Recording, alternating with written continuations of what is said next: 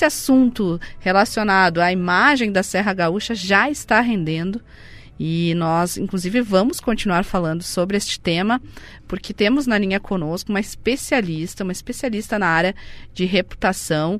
Ela é CEO da Make Make, a Casa da Reputação, Tatiana Maia Lins, que já foi consultora aí de é, empresas de vários ramos do país, de vários portes e de várias crises, né? Muito bom dia, Tatiana. Muito obrigada por nos atender.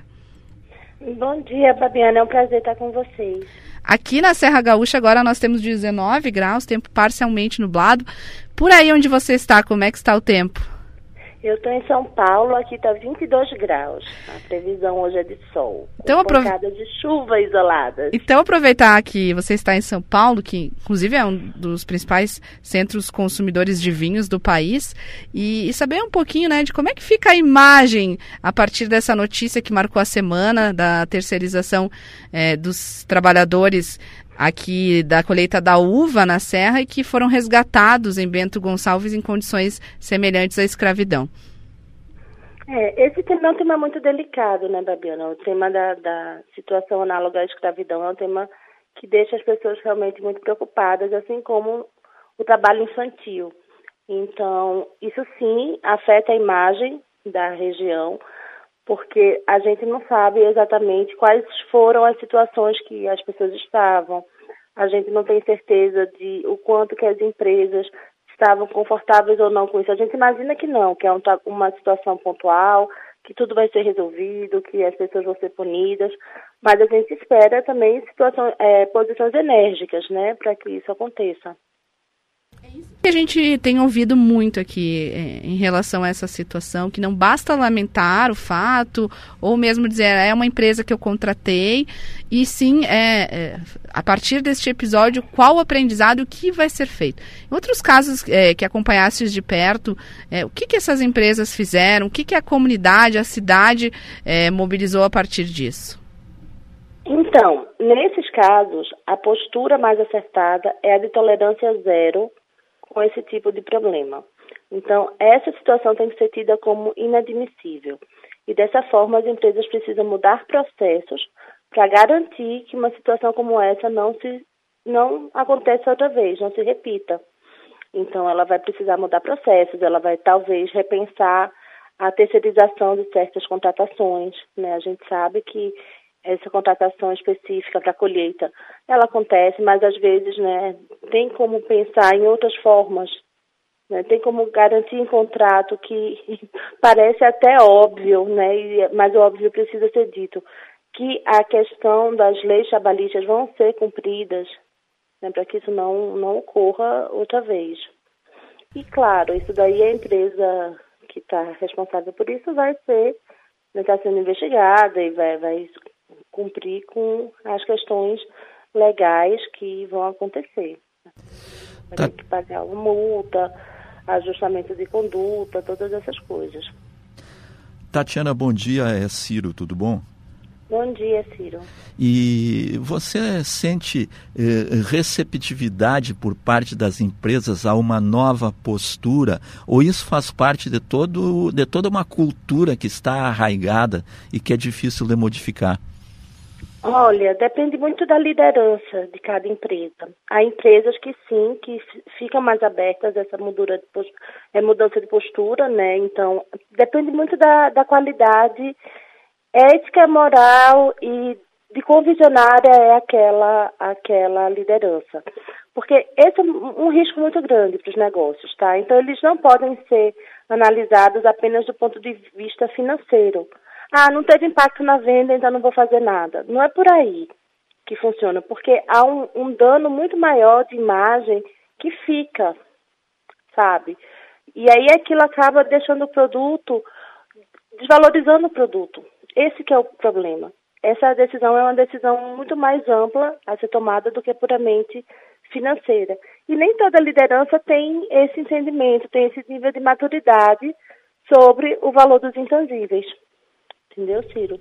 Então, sim, há lideranças que mudam de postura, há empresas que mudam de postura, que realmente, enfim, mudam a forma de contratação, mudam tudo isso, e tem outras que não, que dizem, ah, isso foi sempre feito assim, daqui a pouco as pessoas esquecem, só que as pessoas não esquecem.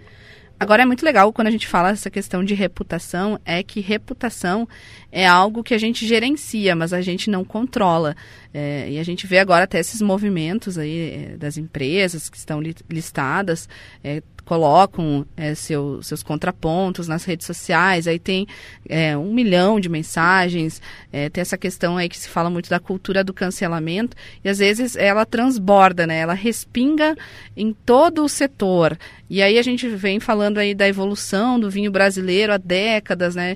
E, e tudo isso é, acaba sendo impactado, mas é, é, é algo temporário, daqui a pouco as pessoas elas é, esquecem, ou daqui a pouco elas conseguem fazer essa separação de que não é todo mundo, não é todo um setor ou mesmo toda a região da Serra Gaúcha? Como é que funciona? Essa questão do cancelamento, é, ela vai ficar cada vez mais comum, né? É, as empresas vão passar por crises, o cancelamento, ele é Acho que perdemos o contato da Tatiana que está nos atendendo aí de São Paulo. Gente foi buscar uma fonte de referência nacional para falar sobre essa questão né, de, de reputação, de, de gerenciamento de crise. Agora a gente retomou o contato. Tatiana, bem na hora que você começava a introdução sobre a cultura do cancelamento. Então, eu estava falando que essa questão da cultura do cancelamento, ela vai ser cada vez mais comum, né? é, a gente vai ver cada vez mais essa questão aparecer, as empresas passarem por crises e por supostos cancelamentos e tudo aquilo. É, o que a gente tem que lembrar sobre cancelamento é que ele está sendo muitas vezes inflado, tá? Então ele é inflado também por concorrentes, ele é inflado por robôs, certas, certas situações, tá, de, de cancelamento, elas são instigadas por mais ódio e ódio e algoritmos, enfim, a forma como funciona nas redes sociais. Então, é manter perspectiva, porque isso passa, e daqui a pouco vai ter uma outra crise e um outro cancelamento. Claro que ninguém quer ser cancelado, óbvio, mas a gente precisa ter uma serenidade para entender qual é o nível real do cancelamento. Porque o que eu tenho visto no, enfim, o que eu tenho acompanhado de outras questões, de outros clientes e tal, é que o cancelamento ele é inflado, tá? Ele não é 100% como, como aparece, tá? E eu já acompanhei grandes cancelamentos.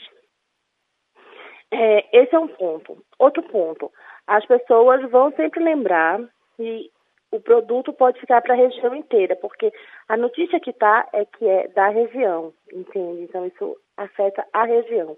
Talvez não afete tanto o mercado nacional, mas pode afetar o mercado internacional, que é mais exigente com essas questões. Só que uma vez que outros mercados que também produzem vinho passam pelo mesmo problema, ele vira um problema do vinho. E aí, sabe, é, não fica só da região.